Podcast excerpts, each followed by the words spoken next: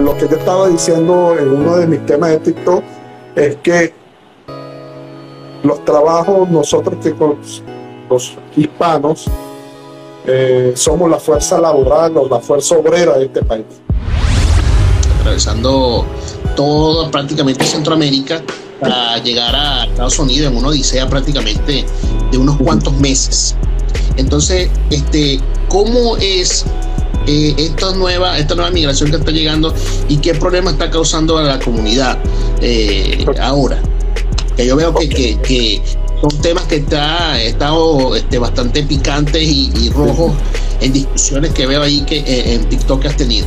Hacer las cosas que tú solías hacer en, tu país de residencia o, al menos, o tampoco puedes hacer en los países estos eh, eh, de Sudamérica que son parecidos a los nuestros.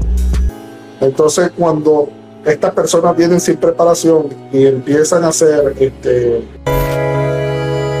A continuación, sin formato, el podcast Conversaciones amenas, un tiempo diferente para estar libre de estrés.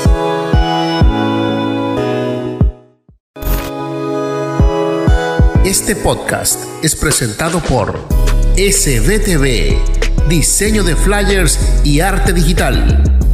Producciones Mendoza, FP, especialistas en spots publicitarios, en audio y video Ministerio Internacional Nueva Vida, www.nuevavidainternacional.org, con su podcast en Spotify como Nueva Vida Contigo.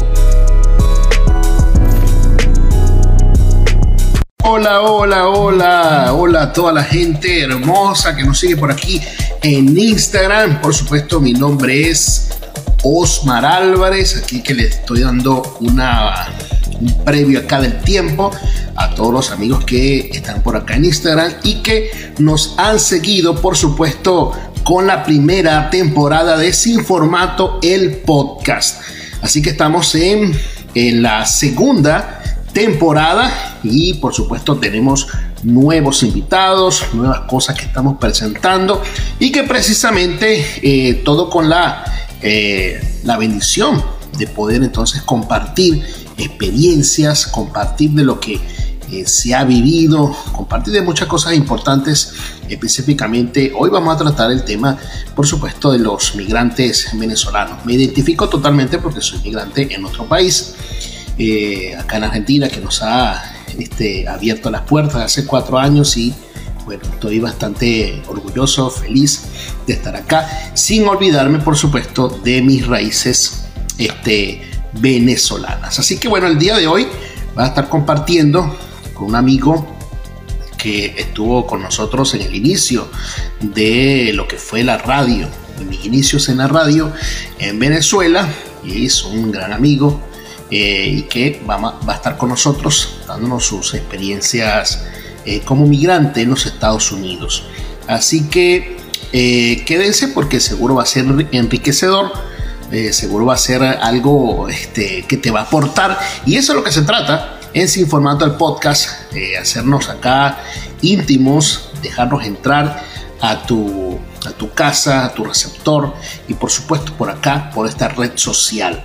Así que, aunque en este momento lo estamos haciendo en vivo por Instagram, eh, por supuesto va a ser luego retransmitido y publicado en nuestro canal de Sin Formato que está en YouTube y por supuesto mostrar las vías que tenemos como Facebook y otras más. Así que bueno, sin más preámbulos, voy a estar presentando a mi amigo. Espero que tengas paciencia porque voy a ir a buscarlo por aquí. Precisamente como migrante. Bueno, bienvenido, Frank, acá a Sin Formato, Sin Formato, el podcast, una propuesta de comunicación que empezamos a sacar desde el final del año pasado. bueno, hicimos una primera temporada de 20 episodios y bueno, ya estamos comenzando la segunda temporada y tú eres uno de nuestros invitados. Así que bueno, bienvenido acá a nuestro espacio Mato. Muchas gracias, de verdad, agradecido por la invitación.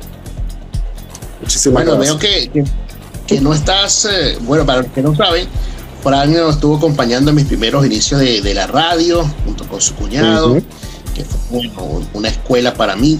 Y bueno, yo seguía haciendo, haciendo parte de la comunicación. Fran venía de, también hacer radio en emisoras comerciales y veo que no está totalmente desconectado de las comunicaciones porque tiene un TikTok con bastantes seguidores y, bueno, por ahí a veces se, quita a pelear con los amigos. Cuéntanos entonces esa experiencia en TikTok, Frank. Mm, bueno, es un pasatiempo. Eh, es algo eh, que dedico en realidad muy poco tiempo, es un pasatiempo, es un hobby. Este, pero normalmente estaba leyendo las noticias del día de hoy, yo que resido aquí en los Estados Unidos y, nos estamos enterando de que el gobierno de los Estados Unidos está cerca de eliminar el TikTok, la plataforma TikTok en los Estados Unidos. Bueno, entonces será que haremos videos por Instagram. Sí, vale. Bueno, quién sabe, ellos deben tener seguro sus razones para hacerlo, ¿no? Por, sí, sí. Ellos, ellos este, dicen que es un, bueno, una plataforma china y que son millones de usuarios y, que China este, está eh, captando lo que es el, el está captando lo que son, eh, eh, ¿cómo te digo? La, eh, ah, se me fue el nombre. Saltándose la privacidad, saltándose la privacidad los usuarios. tienen todo de los usuarios, entonces Estados Unidos teme que eso sea usado en su contra. Claro, claro. No, y que de hecho, de hecho, no solamente porque sea TikTok, todas las plataformas de uso público tienen esa, tienen esa, esa particularidad. Eh, o algún especialista en informática o en, en telecomunicaciones que tenga acceso a eso, solamente porque sea top, puede ser cualquiera realmente. Pero bueno, como sabemos que, que lo, que pasa en el, nivel conflicto político global, eh, eh, sabemos lo que está sucediendo. Bueno, Fran, mira, eh, yo sé, yo te conozco a ti, parte de lo que vimos allá en Venezuela y todo esto.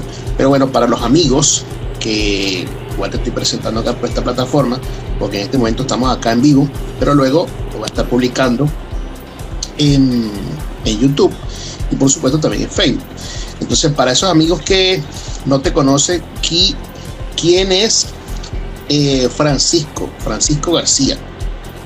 ¿Quién es Francisco García? Una persona normal, común y corriente, sin, sin ninguna novedad grande que decir. Este, bueno, sí, soy venezolano, eh, emigrado de, mi país por las circunstancias que conocemos. Eh, normal, eh, padre de familia, tres hijos, una hermosa esposa, trabajando, trabajador. Más no puedo decir. Tranquilo y feliz. Qué bueno. Y bueno, por lo que ya sabemos que, que tuviste que irte a los Estados Unidos. Disculpa. ¿Desde hace cuánto en Estados Unidos? El 30 de julio cumplimos cinco años acá. El 30 de julio, cinco años exactamente de haber llegado a este grandioso país que nos abrió las puertas y bueno, sí, ya eh, acomodados, tranquilos y bueno, y esperando lo que Dios quiera de aquí en adelante. ¿Habías ido, antes de esa vez de vivir, que me dice el 30 de julio, ya habías ido a visitar a Estados Unidos? ¿Habías vivido antes o, era la primera vez que...? Mi primera vez que fui, que vine acá a los Estados Unidos fue a los 15 años, eh, como regalo de graduación. Este, luego pasó un tiempo y regresé ya en estos años 2010, 2014, porque yo tengo un familiar aquí, un primo, y este es por el motivo el cual yo llego a, este condado a donde yo vivo, porque ya mi primo tiene más de 25 años en este país. Wow. ¿Y, qué, te motiva a dejar todo, eh, hicimos todo, entre comillas, todo en, Venezuela y comenzar de cero allá en los Estados Unidos? ¿Qué, qué, te motiva para irte? Bueno, uno ya, ya, ya no piensa en uno eh, como persona, sino ya piensa en sus hijos. Ya yo tenía dos niños pequeños, un adolescente en esa época, de 16 años, y la inseguridad, este, la escasez que hubo en ese tiempo, porque yo vine en el 2017, este, lo difícil que estaba la situación en el país, eh, decidí este, hacer un cambio rotundo porque eh, ya yo había eh, logrado muchas cosas en Venezuela y simplemente este, pensé en mis hijos, pues, en un mejor futuro, en su libertad, en su tranquilidad, en que recibieran una buena educación, de no tener el temor de que nos sucediera a mi esposa, a mí o a mis hijos algo en Venezuela. Y bueno, eso fue lo que motivó mi vida de, de Venezuela, pues, hacia acá, hacia los Estados Unidos. Aunque yo cuando eh, entré en la idea de emigrar, mi primer destino fue Panamá. Eh, yo estuve en Panamá un, eh, año, trabajé en las esclusas del canal de Panamá. Luego regresé a Venezuela y en Venezuela, bueno, ya se tomó la decisión definitiva de emigrar hacia acá, hacia los Estados Unidos. ¿Cómo fue ese proceso de, de adaptación en el aspecto de, porque una cosa es cuando nosotros viajamos y estamos como turistas en una nación y es hermoso todo, pero otra cosa es luego vivir allí y conocer las realidades junto con los nativos del sitio, como los demás extranjeros que hacen vida eh, ya estando fuera de su país natal. ¿Cómo fue ese, ese proceso de adaptación tuyo eh, y el de tu familia? Bueno, el proceso, como todo inmigrante, es difícil. Este, primero por el cambio de cultura. Un país eh, muy organizado, un país de primer mundo y, adaptarse a lo que uno no estaba acostumbrado que era muy, muy diferente al país de uno. Este, sí, fue un choque, un choque tremendo. Este, medianamente uno en Venezuela controlaba su tiempo, eh, sus horarios, y aquí ya la cosa cambia porque Estados Unidos no es un secreto para nadie, es un país donde tienes una buena calidad de vida, pero tienes que, que trabajar a diario para tener ese nivel de calidad de vida y aquí las cosas no paran. La renta, los seguros de los vehículos, los vehículos que adquieres, todo se va pagando en el tiempo y no se puede dejar de trabajar para este, cumplir con las obligaciones que, esto amerita. Entonces eh, es un poco difícil a veces este, el trabajo eh, con los descuentos de los impuestos, los seguros, todo lo que hay no alcanza monetariamente y uno tiene que este, reinventarse, eh, buscar un segundo trabajo o, hacer cualquier cosa que uno sepa para, este, disculpa, para completar lo que es el, el dinero de la, del mes. sí, porque aquí es mes a mes, día a día. Un día que uno pierde en casa son, es dinero que se pierde. Entonces es un poco difícil cambiar cultura. ¿Y, cómo fue esa? Eh, ya tienes seis años allá, pero ¿cómo fue este asunto con respecto en el 2020 en plena situación de lo que ya conocemos global que sucedió con la y todo esto que con una, una paralización? ¿Cómo se vivió eso ya en primera mano? Bueno, eh, eh, la pandemia en Estados Unidos. Encontraste con lo que me estás diciendo, ¿no? Encontraste como me está diciendo que no para. Por supuesto no, no, para. o sea, que te quiero este, que, sí, Pero sí, ¿cómo, cómo, ¿cómo, fue esta parte? Imagino que mucha gente, pues, vivió en base de todo esto. El, el, el, país no para. Este, sí se hicieron este, muchas, mm, eh, ¿cómo te digo? Como muchas maneras, o sea, muchas tácticas en las empresas para poder afrontar la situación y no estar eh, eh, las grandes compañías con sus empleados hacinados. Se traba, las empresas que no trabajaban sino un solo turno empezaron a trabajar tres turnos para no despedir a sus empleados, sino que los iba ubicando de manera de que no estuvieran mucha concentración de personas en el mismo sitio.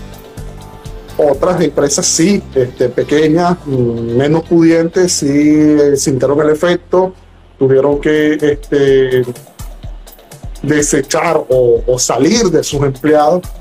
Este, a muchos, eh, mi caso, que yo trabajaba para una compañía de granito, este, me quitaron mis vacaciones Oh. Me quitaron todas mis vacaciones, me quitaron mis días festivos y, este, y me quitaron un día laboral, no pago. Entonces, este, yo salí y, bueno, trataba de hacer cualquier cosa para completar ese día. Pero fue una situación difícil, pero el país en sí, de verdad, no se paró. No se paró, el país en sí no se paró. Primero, el presidente eh, de turno, Donald Trump, este, incentivó a que no, no iba a parar como pararon muchos países del mundo. Eh, él dice que, una, eh, que esto era un virus y que, bueno, que la gente, lamentándolo mucho, tenía que contagiarse para poder agarrar estos anticuerpos.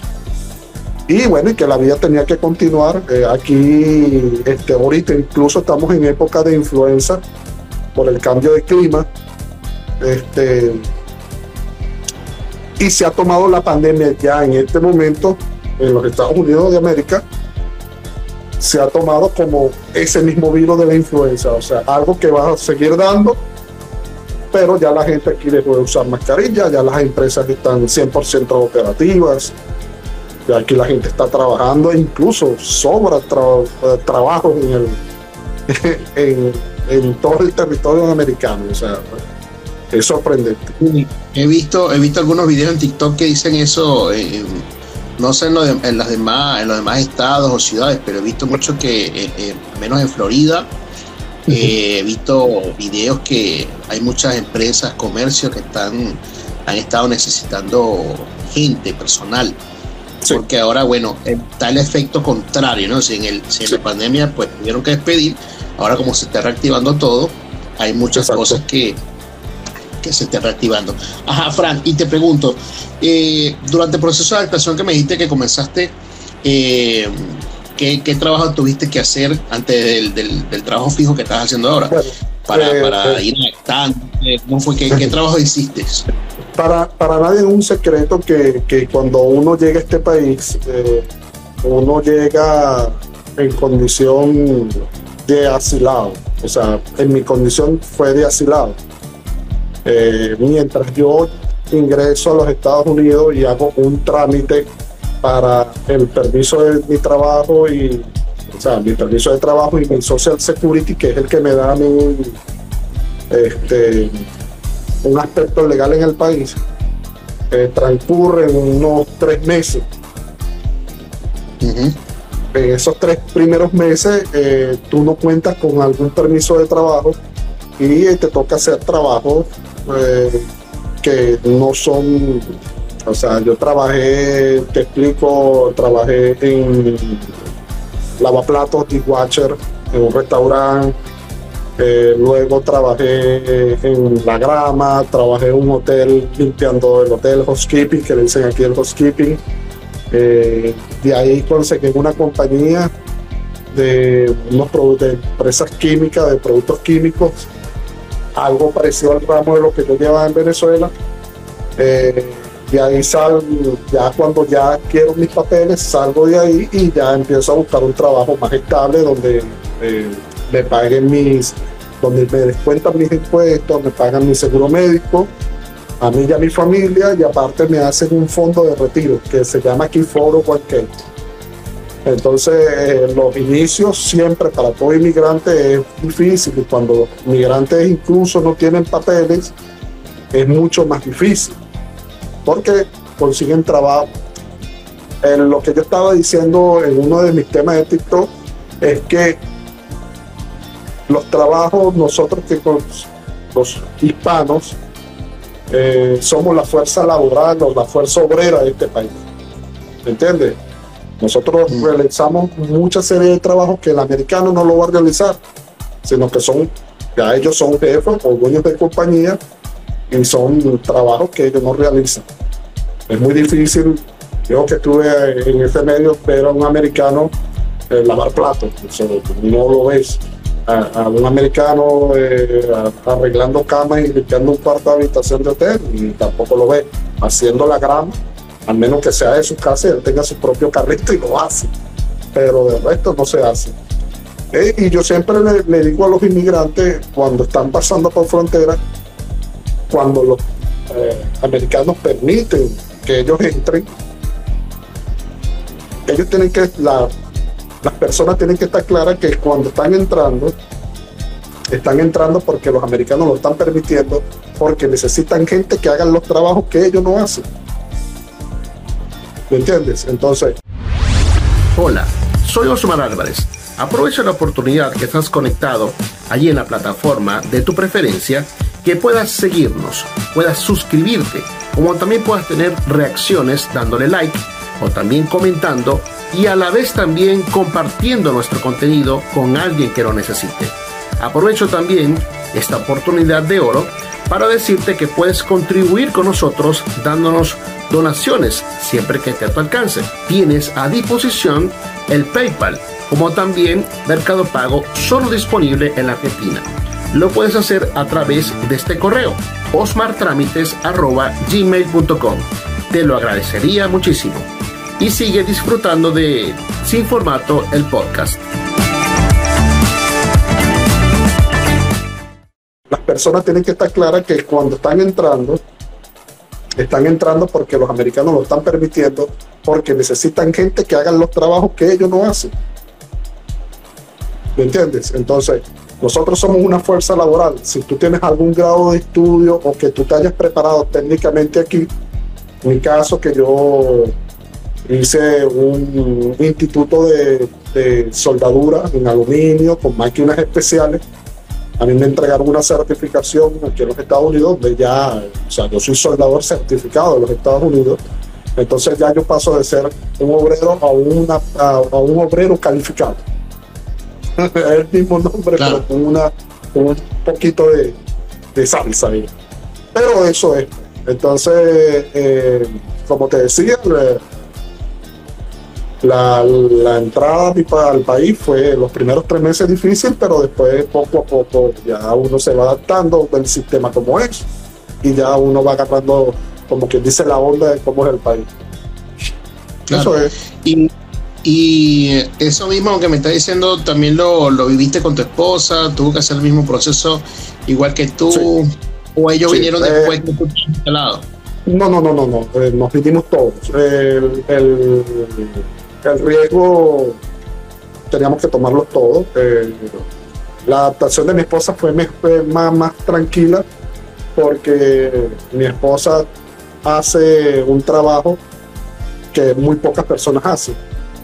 Entonces ella tiene mucha clientela, ella hace microblending, hace pestañas y, y aquí las mujeres les gusta, las mujeres latinas les gusta arreglarse mucho. Este, mis hijos, los pequeños, los primeros meses sí fue un choque porque no, no hablaban el idioma, pero como todos muchachos son unas esponjas. Son, llegaron de llegó una de, de 8 años y el, otro de 6. Entonces, eh, inmediatamente, pasados los 6 meses, 7 meses, ya ellos pues, dominaban el idioma. Perfectamente. Eso fue su primer choque. Y el adolescente. ¿no? Sí, no, no, el, adolescente, fue el más difícil, eh, el que se adaptó fue más difícil porque él, 16 años, recién graduado de bachiller, todos sus amigos en Venezuela, eh, hasta su novia que la dejó por allá porque nos veníamos para acá. Fue un, para él fue un poco más rudo, pero ya gracias a Dios él está ya adaptado al, sistema. incluso tiene una hija ya aquí. nosotros somos abuelos ya. Esto está tranquilo, los niños están tranquilos, bueno, hay que saberlos llevar porque es un país, tú sabes, con una cultura muy liberal y, hay que saberlos llevar, estar pendiente de, cómo se está moviendo todo. Sí, bueno, te preguntaba eso. ¿Y, cómo fue todo lo demás de adaptación con respecto al clima, la gastronomía, eh, la cultura? Ok, eh, en cuanto al clima, eh, aquí se pone difícil unos tres meses nada más, pero no tan difícil. Es como estar en Mérida, algo así. No es tan frío, por eso yo escogí el área de la Florida, porque es lo más parecido que tenemos a, a nuestro país. Pasamos seis o cuatro meses de frío, otoño, aquí están todas las estaciones, después viene el verano, que es el que estamos ahorita. Un verano muy difícil, porque eh, estamos hablando de 92 Fahrenheit, estamos hablando casi 39, 40 grados centígrados, en un estado que está rodeado por agua. Entonces no solamente es el calor, sino la humedad que, hay aquí. Pero bueno, ya cinco años uno se está adaptando y ya prácticamente uno con el clima juega. Pues. O sea, gracias a Dios no estamos más al norte que, que cae nieve y, las temperaturas son calientes y oscilan hasta cuarenta y pico de grados. Pero no, sí, el, proceso de adaptación normal. Claro. Y, con respecto a la, comida, la gastronomía típica, o sea, tú, la, gastronomía o, aquí, adaptación.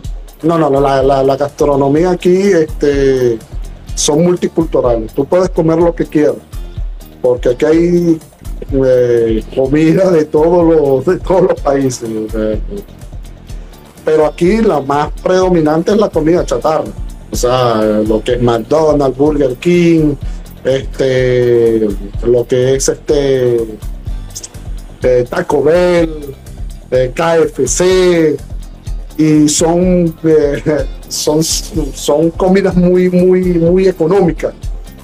Y el ritmo de trabajo, el ritmo de trabajo te hace consumirlas mucho porque aquí los breaks, o sea, los espacios que te dan de tiempo libre entre los trabajos son muy pocos. Cuando a ti la, mi esposa no, no le da tiempo a hacerme el lunch, como que es la comida, el almuerzo para el trabajo, porque se sentía mal, de repente se paró tarde y yo me fui. Este, me toca salir corriendo a mí a, a, comprar lo que lo más económico y lo más rápido, bueno, comida rápida, lo más rápido. Por eso yo llegué a este país hace cinco años pesando, eh, que no me acuerdo en kilos cuánto pesaba, pero ahorita en libras estaba pesando cuando llegué 210 libras y ahorita voy por 262 y he, cambiado tres tallas de, ropa. Pasé de la L a la XL y ahorita estoy en la 2XL, aunque no se me nota porque yo soy una persona muy alta. Pero pasé de pantalón 38 a pantalón 42. ¿Me entiendes? Entonces sí, eh, la comida aquí es difícil. Aquí se come mucha comida mexicana también. Es lo que más abunda. Es la, es la migración más grande que tienen los Estados Unidos, es la mexicana este, Y bueno, pero hay que, hay comida de todo tipo, salvadoreña, que hay comida de todo tipo. Pero sí, no es tan difícil adaptarse porque es prácticamente las comidas del centro de, Centroamérica son muy parecidas a las nuestras. No, no, hay, no hay ese choque tan, tan fuerte. Y aquí también se consigue todo lo de Venezuela. Aquí se come arepa todos los días, aquí comemos queso blanco llanero todos los días, se come pequeño, hay toddy, eh, se toma café eh, con leche, eh, no hay ninguna diferencia. Qué bueno. Mira, este, y ¿cómo, cómo, cómo fue el recibimiento de, del país hacia contigo? ¿Cómo, cómo viste, por lo menos, el, típico norteamericano, americano que, que el trato hacia contigo, con ese recibimiento, que se hace choque cultural, tú no llegas quizás un poco eh, tú sabes, con ciertos temores para no quizás ofender con, nuestras actitudes o con nuestro comportamiento, nuestro lenguaje, a,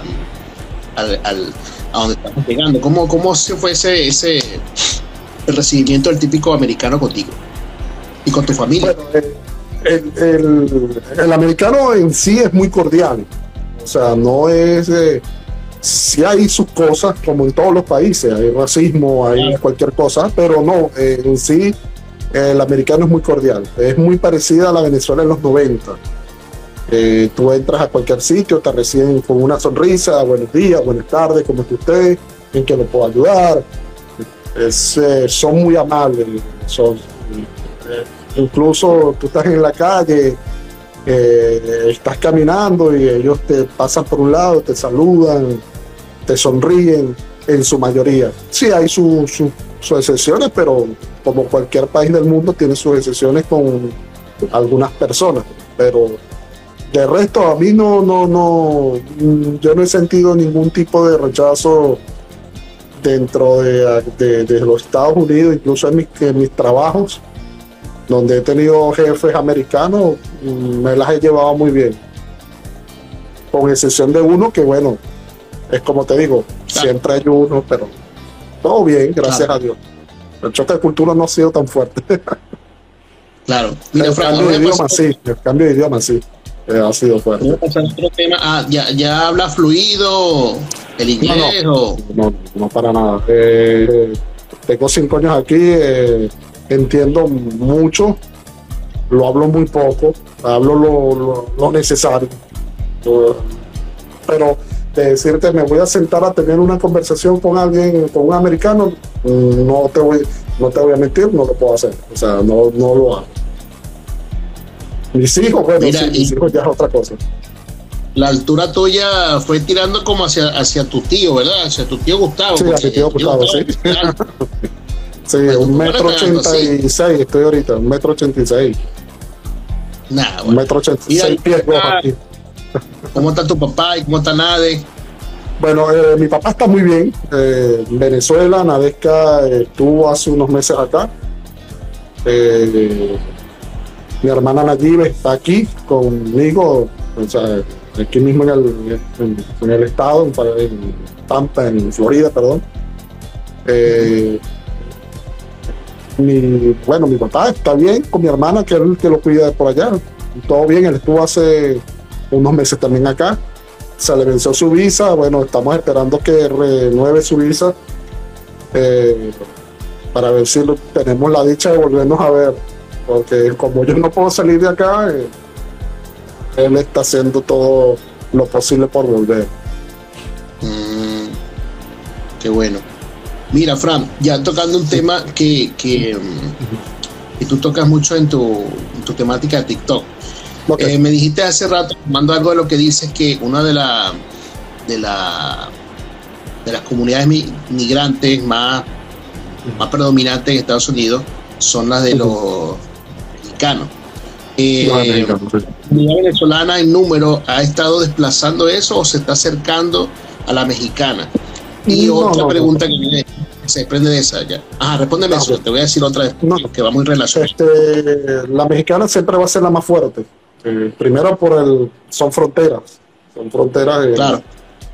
Y esa, a veces yo me río porque a, veces migración saca a los mexicanos y al par de meses el hombre vuelve porque está aquí. Pero sí, la migración es grande, o sea, una migración grande, cuanto por lo menos la venezolana, el, flujo es muy grande. La que sí. Eh, la de El Salvador, la de Honduras, la de eh, México, se han mantenido siempre los mismos números en, en el movimiento migratorio. Pero sí, la comunidad venezolana está, está creciendo bastante en la migración fronteriza, sí. Te hago otra pregunta. Y, mm, eh, tengo información de que, de que hay bastante consideraciones del gobierno americano para los, para los migrantes venezolanos. Eh, ¿Cuáles son esas consideraciones y desde cuándo están habilitadas, por cierto? Bueno, las, las, consideraciones las vemos nosotros en el sentido de que son muy pocos los venezolanos que están que, que devuelven la migración por frontera. Pues es una gran consideración porque mucha gente de Centroamérica no tiene esa potestad. Este, lo que pasa es que la migración venezolana, de que empezó la migración venezolana hacia los Estados Unidos, estamos hablando de muchos años atrás, cuando el, eh, presidente fallecido empezó su mandato en Venezuela. Esto, la, la migración venezolana, la primera migración, porque fueron muchos empresarios los que llegaron a los Estados Unidos y mucha gente preparada. Entonces, era una migración de calidad. O sea, para el americano, la migración, la primera migración grande de venezolanos, hablando del 2008 hacia acá, este, fue una buena migración para los americanos. Incluso este, el presidente que salió, Donald Trump, eh, le tenía mucha estima a los venezolanos. Él fue a, Miami, al Doral, donde está la concentración más grande de venezolanos en este país y él hizo un meeting político allá y él salió fascinado de, las personas que están. Bueno, ahí están todas las organizaciones, las ONG, que están haciendo las ayudas hacia Venezuela, los que hacen las ayudas, los mismos que están ayudando a los migrantes venezolanos acá dentro de este país. Y, él quedó fascinado. Primero por el, por el lugar, porque el Doral, donde se encuentra la mayoría de esta cantidad de personas, este, era una zona industrial y los venezolanos, muchos de que están allá, ingenieros. Este podcast es presentado por SDTV, diseño de flyers y arte digital. Producciones Mendoza, FP, especialistas en spots publicitarios, en audio y video. Ministerio Internacional Nueva Vida, www.nuevavidainternacional.com org con su podcast en Spotify como Nueva Vida Contigo.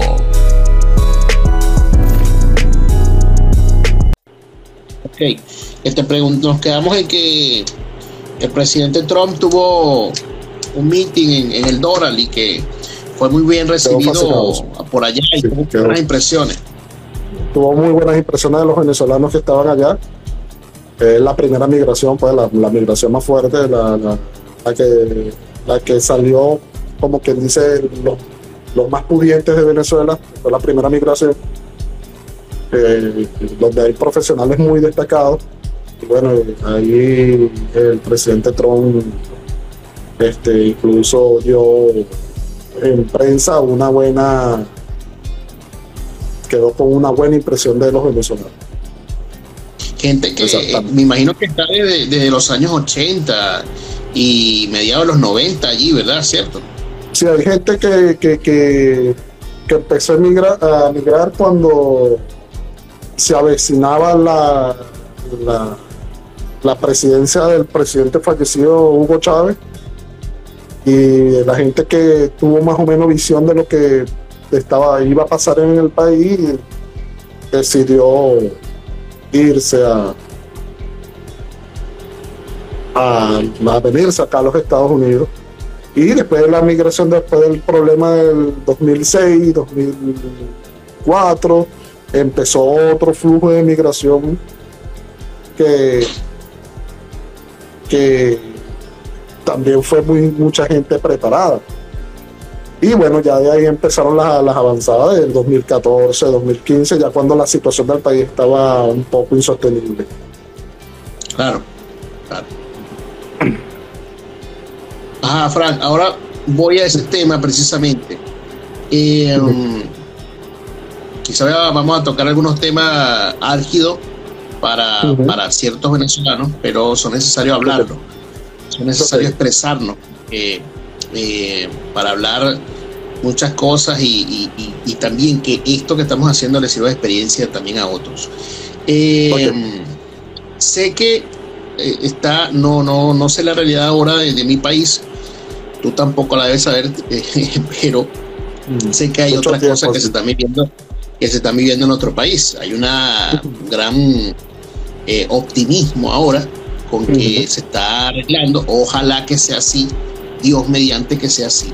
Pero los números y la realidad es que hay mucha gente que sigue saliendo de Venezuela. Y principalmente este, también están llegando, mucha de esa que sale, está llegando también a los Estados Unidos, pero de una manera eh, atravesando eh, la selva, atravesando todo prácticamente Centroamérica para llegar a Estados Unidos en una odisea prácticamente de unos cuantos meses. Entonces, este, ¿cómo es eh, esta, nueva, esta nueva migración que está llegando y qué problema está causando a la comunidad eh, ahora? Que yo veo que, que, son temas que está estado este, bastante picantes y, rojos en discusiones que veo ahí que eh, en TikTok que has tenido. Sí, sí. El problema de la migración, primero, es una migración ilegal, ¿verdad? Es una migración que primero viola todas las leyes migratorias de todos los países que recorren.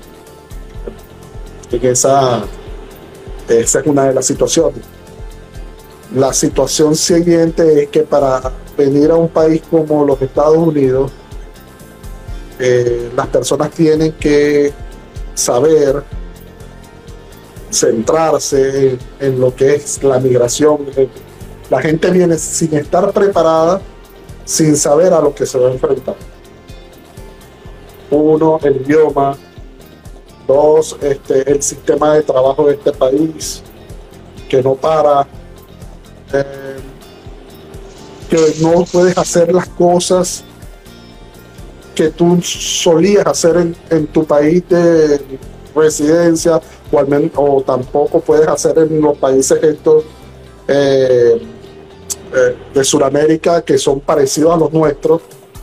Entonces, cuando estas personas vienen sin preparación y empiezan a hacer, este, el tema es, empiezan a hacer cosas que son indebidas para la ley americana.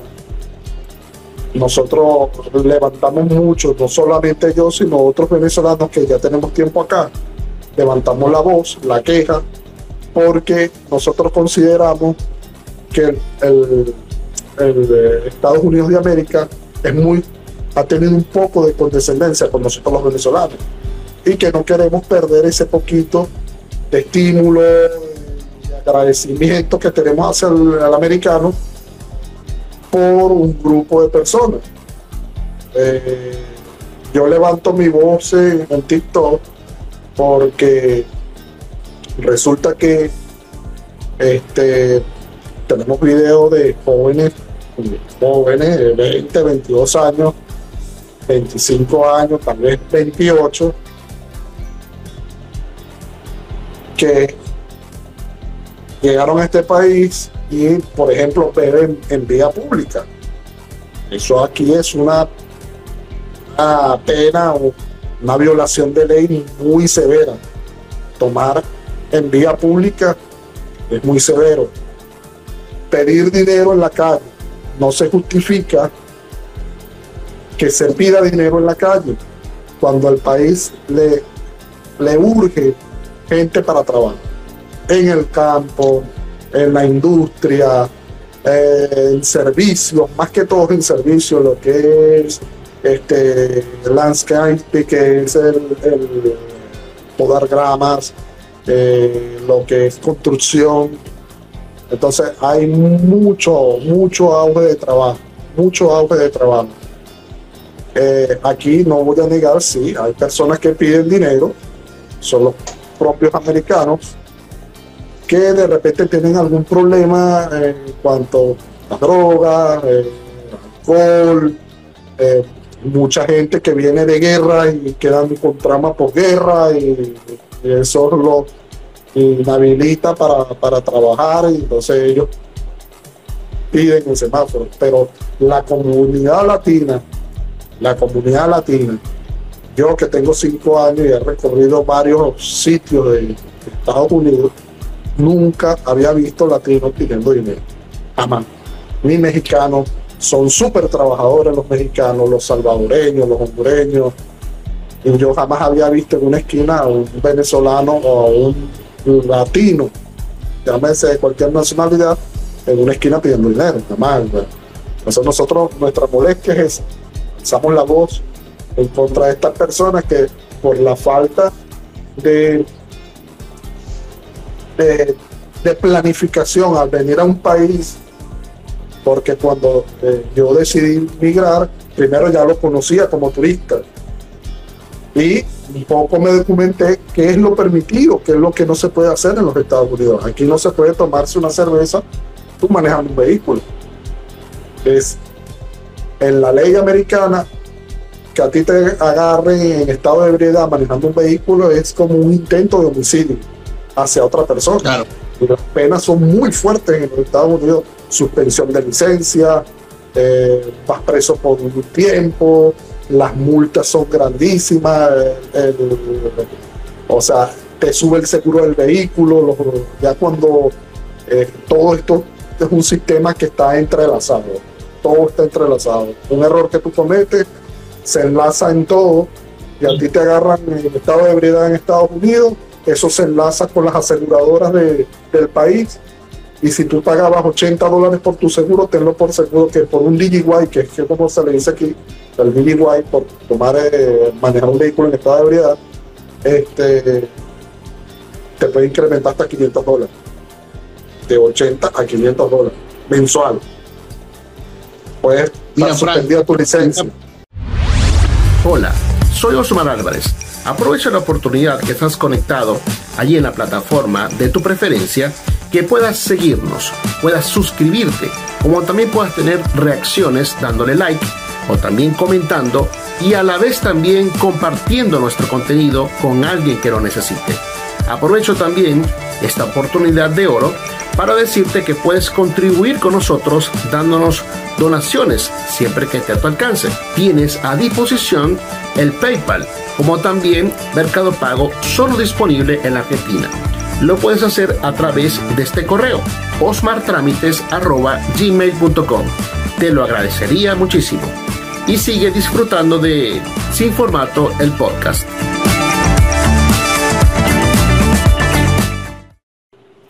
Una pregunta, esta gente que tú dices que, que has visto esta realidad de que están en los semáforos, en las calles, esta gente es de la nueva migración que entró por, por, por el lado de la vía terrestre por, por Texas, por, sí, sí, sí.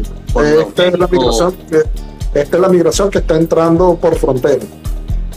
Ajá, esta es la migración que está entrando por frontera.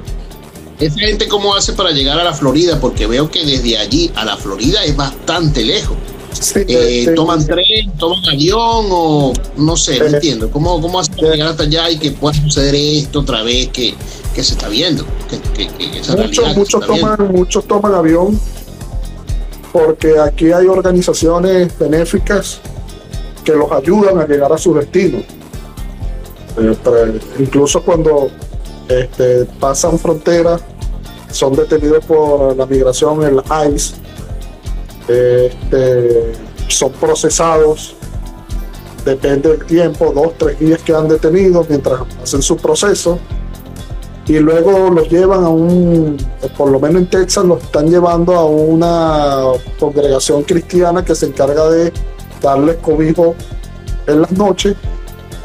Y al día siguiente descansados si ellos tienen algunos ya llevan su dinero para su pasaje de repente tienen algún amigo familiar que les hace el favor de comprarle sus pasajes, los llevan a cada uno a la estación del tren si es necesario para donde vayan o los llevan al aeropuerto. Los dejan ahí y bueno, ya cada quien ahí en su avión coge para donde va y llega para donde llega.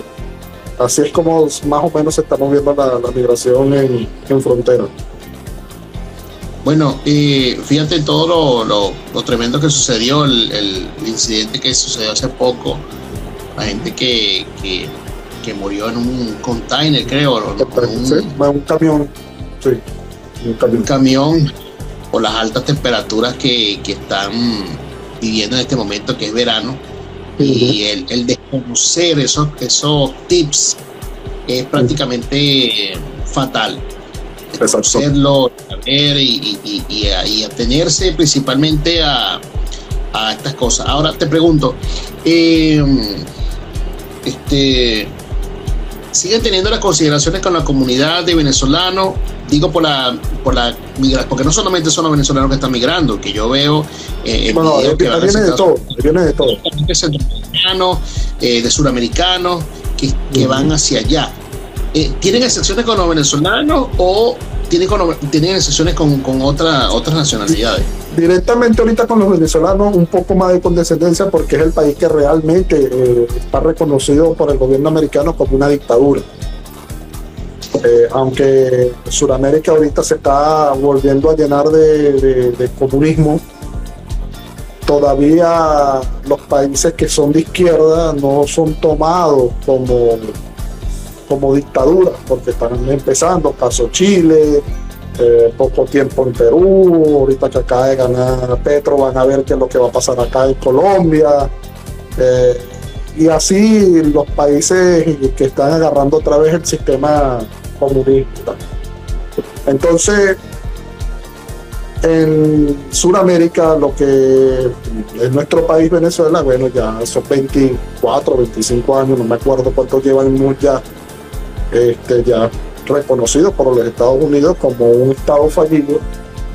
Eh, incluso aquí todavía el presidente Nicolás Maduro tiene preso a su cabeza, igual que toda la componenta de, gente que tiene al lado, y es considerado un, un Estado fallido, terrorista, un Estado dictatorial y narcotraficante.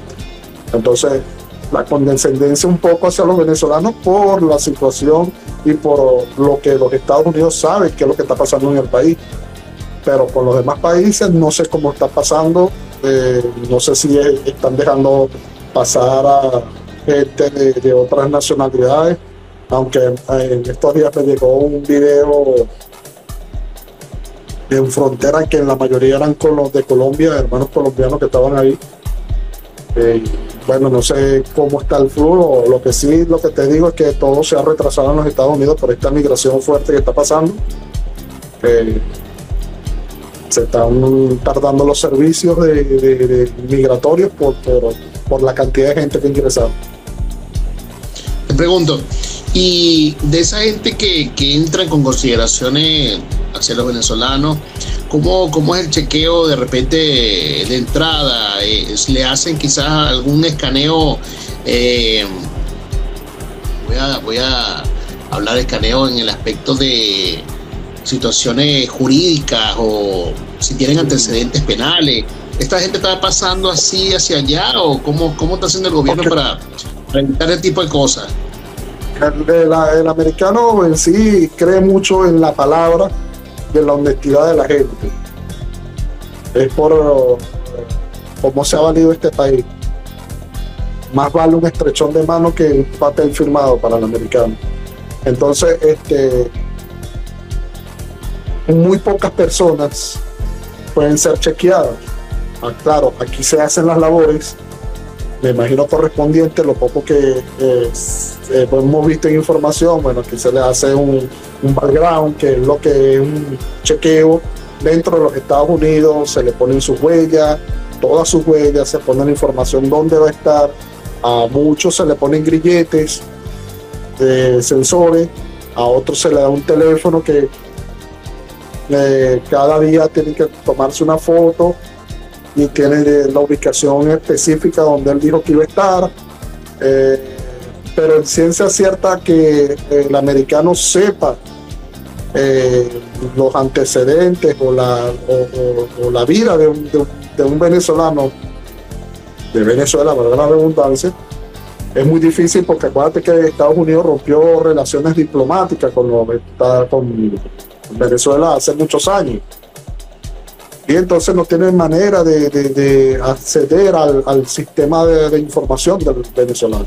Muchos están llegando sin pasaporte, muchos están llegando con la cédula de identidad, que tú sabes que es un plastiquito que tú lo puedes hacer en una fotocopiadora y le pones, tú sabes, lo, lo, lo, plastifica O sea, ahí tú puedes cambiar tu nombre, puedes hacer cualquiera y, para nadie es, es, un secreto que Venezuela, aparte que es una dictadura, es un, gobierno y un país de, muy corrupto. O sea, que tú con un poco de dinero puedes hacer cambios significativos en cualquier cosa que tú necesites. Y cambios de identidad, eh, cambios de nombre, eso se hace, eso se ha conocido desde hace tiempo por el nivel de corrupción que hay en el país. Entonces, a ciencia cierta, saber quién entra a, los Estados Unidos es difícil. Ahora, este, claro, a esta persona, eh, la última información que tenemos es que eh, se le están haciendo ya los casos, cuando llegan a frontera se le hace este por medio de, los, de los agentes de ICE eh, que el caso de asilo. O sea, tienen que hacer un caso de asilo defensivo y lo están haciendo en el mismo momento que creo que están entrando, le están haciendo el, asilo defensivo y, si no lo convence lo devuelven. Pues. Si tu asilo no es fuerte, no, es, no tienes un motivo real de asilo, a muchos ya los están devolviendo. Los ponen en México otra vez y, ahí son deportados. Y Pero eso es lo que pasa. A esta gente que me estás diciendo que, que has visto con esta situación de quizás de calle, porque es una situación de calle, eh, dentro de, de, del conurbano, precisamente allá en la ciudad donde tú estás, o en diferentes partes donde lo has visto. ¿Qué acciones toma el gobierno o qué acciones toma la, la, comunidad venezolana para, para, evitar este tipo de cosas? no solamente evitarlo, sino también prestar una mano eh, ayuda para que eso no se siga viendo por allá. Este, bueno, hay muchos venezolanos que sí se paran y, les hablan y, y les dicen y los orientan y les dicen a dónde pueden ir. Este, también tenemos casos de venezolanos que se han parado, que ya tienen tiempo en este país, que son dueños de compañía y se han parado, mira, tú quieres trabajar, te voy a pagar tanto la hora y simplemente han recibido un no como respuesta. Entonces, este, aquí no podemos, eso se lo he aclarado yo a, las personas que me escriben por el TikTok, que me dicen, cuando vean un venezolano haciendo eso, llama a la policía, no puedo hacerlo porque es un delito yo acusar a otra persona con la policía o con cuestiones migratorias. O sea, yo no puedo amenazar a nadie sabiendo de que eh, de repente está ilegal en el país y amenazarlo, mira, te voy a llamar a eso, te voy a llamar a migración, eso es un delito en los Estados Unidos, no se puede hacer. Yo simplemente este, muestro mi molestia por medio del TikTok, eh, trato de orientar, eh, de decir más o menos cómo fue mi situación cuando yo llegué, hice un story time, como que dice mi TikTok de dos partes y expliqué ¿Cómo hice yo para llegar, para conseguir empleo recién llegado? Entonces, este, la molestia mía no es solamente por el, por el, por el hecho de pedir dinero, sino que es lo que te había comentado antes, tenemos un poquito de, nos tienen un poco de consideración y un grupo de personas pueden dañar la reputación de, de una comunidad como la venezolana que está bien vista por el gobierno americano. Este caso lo que pasó en Perú, muchos venezolanos trabajadores fueron a Perú, eh, muchas ganas, pero fueron un grupo, porque yo no los meto a todos, un grupo malo, hacer las cosas malas y bueno, ya no se habla de ese grupo, sino ya se habla de la comunidad venezolana en Perú, se habla de la comunidad eh, venezolana en Colombia, se habla de la por el error de unos pocos, lo pagamos todos. Entonces eso es lo que más o menos eh, alzamos nuestra voz en, en, ese sentido. No dañen la reputación de las personas que estamos haciendo las cosas bien y que hemos cumplido con la ley de este país a capa y espada. ¿sí? Entonces, eso es lo que estamos haciendo.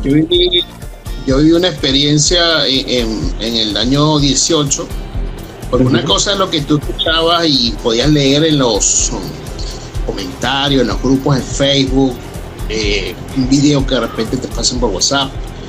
En fin, tantas cosas de información que uno le llega al teléfono y, que pueda revisar. Una cosa es que tú veas eso y otra cosa es que lo veas de primera mano como, la realidad que, que, se está viviendo. En el 18 me tocó este, ir a irme, eh, venirme acá a Argentina y pasé por, por Cúcuta. Para precisamente porque tomaba la conexión de, de, vuelo en Bogotá para venirme acá. Estuve unos tres días. Eh, pasando la, la, frontera pude ver una realidad bastante apremiante, ¿no? Como paisanos nuestros pues, estaban en, las calles eh, vendiendo otros pidiendo, y eso no, no se veía dentro de, de, cucuteño normal eh, o, en el conurbano, y eso daba en cierta manera un mal aspecto. No porque denigrar en el aspecto de que eso no, porque cada quien va con necesidad y eso se respeta. Pero el detalle es que, es que eh, a veces con esa, ese tipo de, de cuestiones eh, los gobiernos locales empiezan a tomar medidas porque están en cierta manera este, borrando la, la, la, la, la estabilidad o lo, estético de, la ciudad y simplemente tienen que tomar acciones en ese aspecto para quitarlo. Y ahí, bueno, fue donde comienzan los problemas, comienzan las circunstancias, dicen que no los quieren, que esto, pero que eh, eso no lo hacían, es la, el, mismo nativo no hace eso. exacto. no, se lo puede permitir a un extranjero.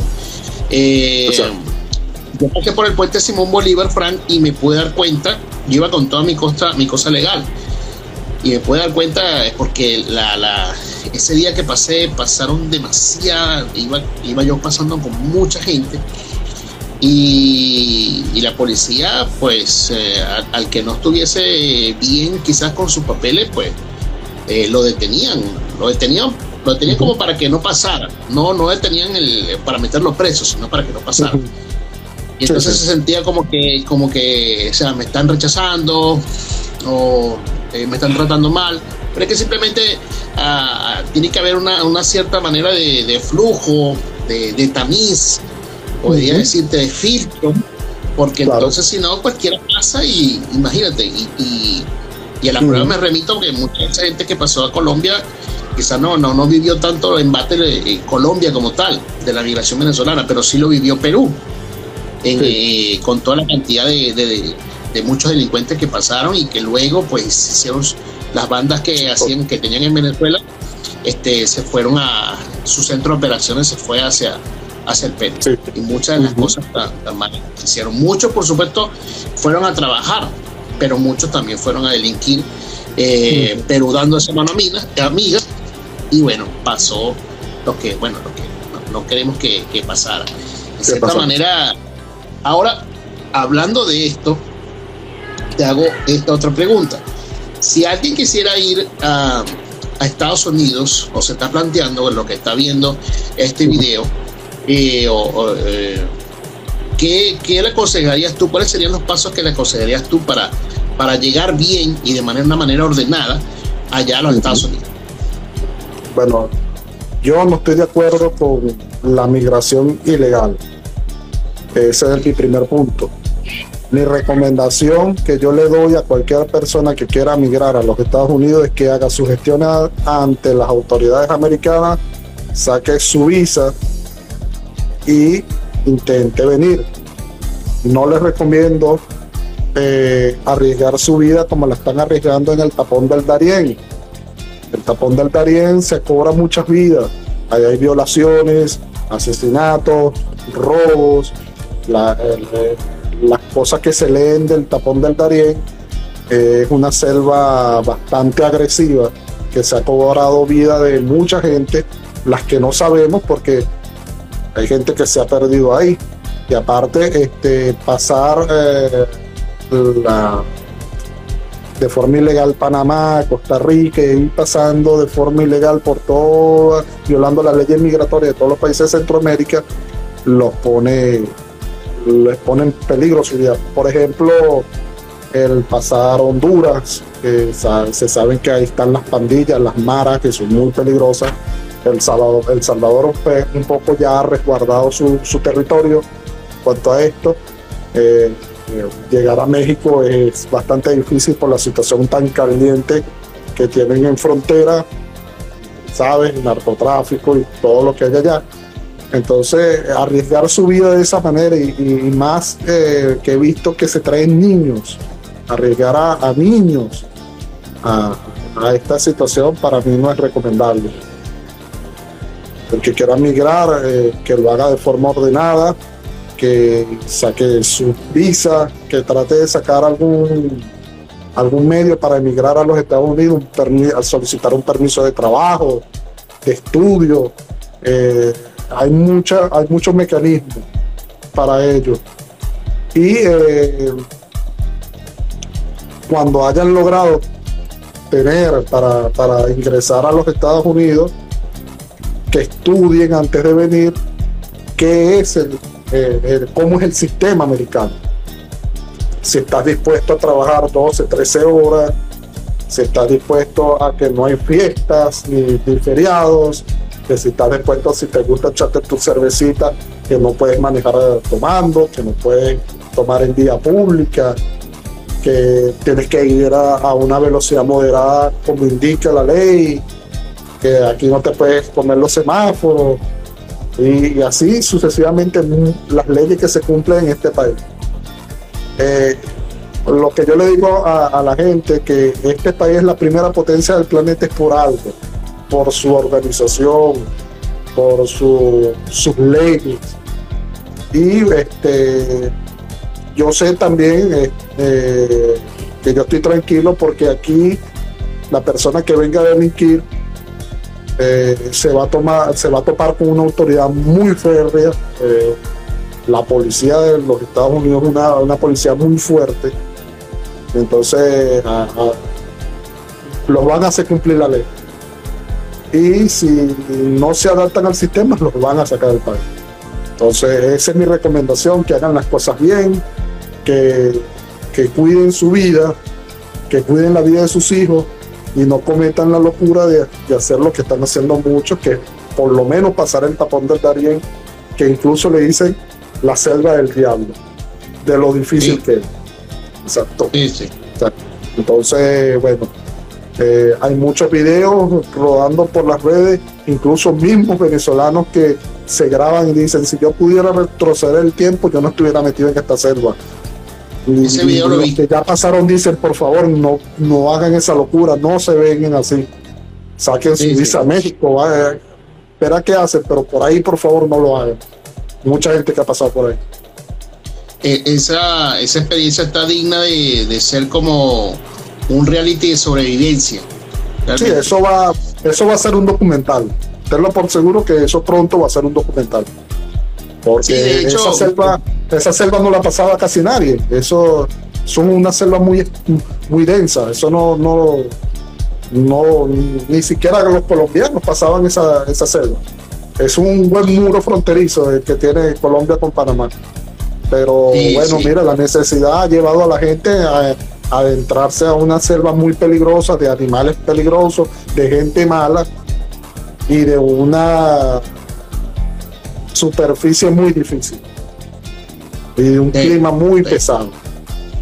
No, y preguntarse también a ciertas cosas que se desconocen eh, con mafias organizadas que están, que manejan a los migrantes.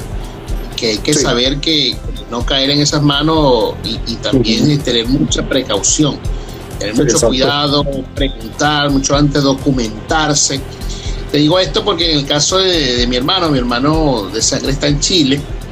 Eh, el primero fue a Perú. Después de, Perú estuvo tres años allí. Y bueno, después se fue a Chile. Este, cuando estaba la, migración de venezolanos saliendo, muchos saliendo del Perú por, la, por las circunstancias económicas que también se presentaron allá, difíciles. Este, y él entró prácticamente eh, cuando no estaba tan fuerte. Pero después que pasó, a los meses, eh, te digo parte de lo que había sucedido también en, Perú, muchas de estas bandas organizadas se infiltraron y quedaron en, la, en, la, en, ese límite fronterizo entre esos países. Y resulta que estaban organizados y las mismas mafias de, de, criminales de venezolanos estaban este, eh, cobrando vacunas para entrar a Chile. Entonces, imagínate. Sí, ellos mismos están cobrando vacunas. De hecho, a veces hacen como, se organizan bien y hacen como, eh, levantan una base de datos este, de quién, quién va a ir a tal lugar a hacer qué trabajo. Entonces, pues que la persona está instalada en tal o cual ciudad, pues lo ubican y entonces intentan extorsionarlo. Esas son cosas que están sucediendo, estaban sucediendo en Chile. Y precisamente por bandas organizadas que estaban, que, pasaron a, desde Perú a, Chile, ¿no? Y, muchas de esas están sucediendo también en, en la frontera con Estados Unidos, con México. Bandas delictivas organizadas precisamente como para torsionar al, al mismo venezolano. Son cosas que... Ah, sí, para jugar con las necesidades de la gente. Transitar tiene que estar pendiente de, todos esos detalles, saber de todos esos detalles. exactamente. Este, eh, eh, migrar de esa manera no, no se la recomiendo a nadie. Eh, lo difícil, lo peligroso, estás jugando con tu vida. O sea, es tu vida la que está en juego. Entonces, yo digo que si van a venir, bueno, hagan lo más legal posible eh, su ingreso a los Estados Unidos. Eh, también este, hay que informarle a muchas personas que de repente no lo saben, que cuando ya tú obtienes un, un proceso migratorio en otro país, o sea, estás legalizado en otro país, lo más probable es que aquí te devuelvan para ese país porque ya tú estás legalizado. Entonces, eh, por el caso Chile, eh, si tú vienes con papeles de Chile, ya con una residencia fija en Chile, lo más probable es que eh, el gobierno americano, al saber esto, te ponga en un avión hacia Chile otra vez. Si te, estás legalizado legalmente en Perú, en Panamá o en Colombia, son todos los en cualquier país donde tú tengas una legalización hecha, eh, es muy difícil que te den acceso a los Estados Unidos. Y entonces tú me dices que, la, que, los, que los organismos migratorios están saturados, entonces tratando de, solventar una y otra, pues me imagino que debe ser una locura. Cada vez entra más y entran más, y más, y no son venezolanos son, eh, son, de, varios, de, varios, países, De Centroamérica, parte de Sudamérica, colombianos, peruanos, ahí se está metiendo, se está viniendo mucha gente. Entonces, el, sistema migratorio americano está muy saturado, muy saturado. Pero bueno, eh, eh, nosotros confiamos en que, de que el gobierno americano este, va a solventar todas estas situaciones y bueno, el que venga, el que le hayan dado la oportunidad de ingresar a este grandioso país, que lo aproveche, que trabaje, que estudie, eh, que se prepare. Y este, mientras más eh, eh, desapercibido pase, mucho mejor para un futuro de arreglo en este país mientras menos multas tengas, mientras más problemas tengas, eres menos elegible para quedarte residenciado en los Estados Unidos. Exacto. Así es que, bueno, que, Dios nos ayude a todos a tratar de... Y bueno, si en este momento una, una cuestión hecha por Dios realmente, que me hizo llegar hasta a esta tierra. Y bueno, gracias a Dios, como fue de Dios, pues todo se fue organizando en el tiempo y yo no puedo decirte que no, no tengo ninguna mala experiencia en todo ese trayecto, sino todo lo contrario, pues mucha agradecido con, con todo y con todos que me dieron una mano acá en Argentina. Y bueno, ya ahora estamos, puedo decirte que sí, puedo estar como tú, más tranquilo. Y bueno, eso es lo que se quería, ¿no? Tener quizás eh, eso, más tranquilidad y tener un ambiente diferente para el desarrollo de nuestros hijos. Eso es lo que también a mí me, me motivaba también a, a, ver en otras latitudes. Así que bueno, eh, de eso se trata. Acá sin formato de podcast, quiero que te puedas um, agregar, que te puedas suscribir, puedas añadirnos en todas nuestras vías que tenemos en las redes sociales, tanto si lo estás viendo en Facebook, si estás ahí en Twitch, que de repente lo estás viendo, o de repente lo estás viendo en YouTube. Eh, incluso también extractos que sacó para, para acá, para, para los reels de Instagram eh, de TikTok, de Kuwait, este, que nos puedas seguir allí en todas esas plataformas, porque siempre estamos acá haciendo vida de, todo esto. De hecho, Frank, también voy a animar a hacer este radio acá por estas vías. Ah. tengo una interfaz para, Eso bueno. hacer por acá y entonces, bueno, me van a soportar un rato más también hablando por aquí. Así que bueno, saludos a todos, te reitero, gracias y que bueno, que no sea la única oportunidad que tenemos por aquí y bueno, unas palabras acá para, para despedir eh, lo que es el, episodio de hoy, Frank. Bueno, este, muy agradecido contigo, Osmar. Eh, gracias por la invitación. Eh, espero no haber causado controversia con mis palabras, pero es lo que se piensa, lo que yo pienso y, y, y en mis palabras vean que también hay un poquito de tips para que se hagan las cosas bien. Bueno, muchas bendiciones para ti y muchas gracias por, esta entrevista, hermano. Gracias, papá. Bendiciones y bueno, ya sabes, estamos en contacto. Te aviso cuando, cuando todo esté listo para, publicar este episodio en las otras plataformas. Dios te bendiga y saludos por allá, saludos a tu esposa y a tus hijos y bueno, a tus nietos. Yo también soy abuelo, ¿viste? ah, bueno. Estamos, estamos ahí. estamos disfrutando lo bueno de la vida. Bendiciones. Dios te bendiga. Hasta luego.